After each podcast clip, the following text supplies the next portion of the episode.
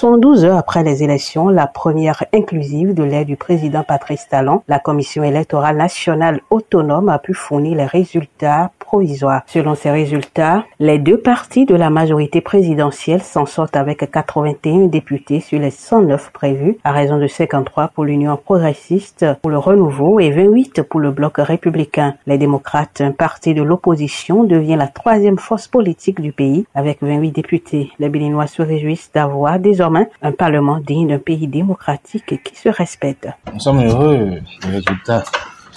Les résultats donnés. Le Parlement sera composé de l'opposition, de la mouvance.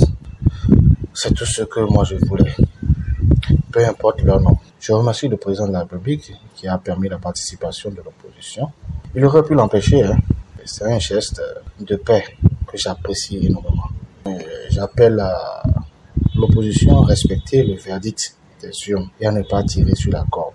Un huit sièges, euh, ce n'est pas peu, en toute sincérité. Du côté de la société civile, on apprécie ces résultats qui ouvrent la voie à de nouvelles perspectives sur la scène politique au Bénin. Euh, vu le caractère inclusif, vu, vu la délibération équilibriste, tout est aligné. C'est un boulevard euh, ouvert pour une autre nouvelle parce que tous les regards sont tournés vers 26 qui porte tous les espoirs, euh, en ce sens que ce sera la grande messe électorale, ce sera de l'inédit. Euh, nous aurons euh, toutes les élections qui, qui se tiendront à la fois présidentielles, législatives et communales. Donc, Pour le pasteur Michel Alokpo, secrétaire général du cadre de concertation des confessions religieuses, cette élection restera marquée dans le temps. Je suis très heureux. Je veux saluer le vaillant peuple béninois qui s'est exprimé au cours de ces élections législatives,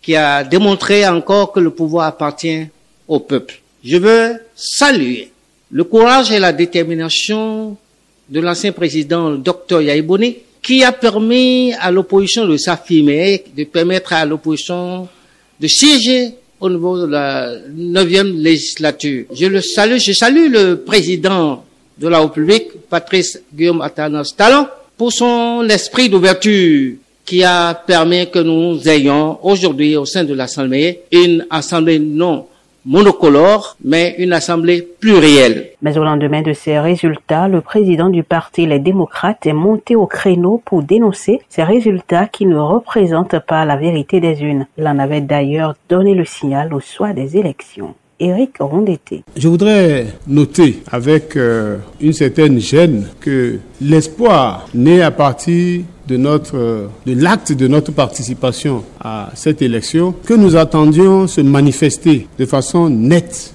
n'a pas comblé complètement nos attentes. Notre pays, nos compatriotes ont reconnu la nécessité de faire de notre parti le plus grand parti politique du Bénin. Je ne dis pas le plus grand parti de l'opposition je dis et je répète, le plus grand parti politique du Bénin. Mais pour l'analyste politique Agapit Maforican qui s'est exprimé sur une télévision locale, l'un n'est plus aux tergiversations mais à la collaboration pour faire rayonner le Bénin. la démocratie, c'est pas une la confrontation. On peut ne pas être ensemble et avoir une vision commune. Et en France, même si, c'est dire que oui, on peut évoluer. Il faudrait que nous évoluions et qu'on cesse de personnaliser l'affaire. Que le risque de remise en cause Hein, des acquis que ont pendant la campagne n'aura pas lieu. Après cette proclamation provisoire, il revient à la Cour constitutionnelle de confirmer ou non les résultats de la Sénat. Elle devra le faire d'ici 48 heures. De Cotonou, c'est notre Fleur Attendez pour VO Afrique.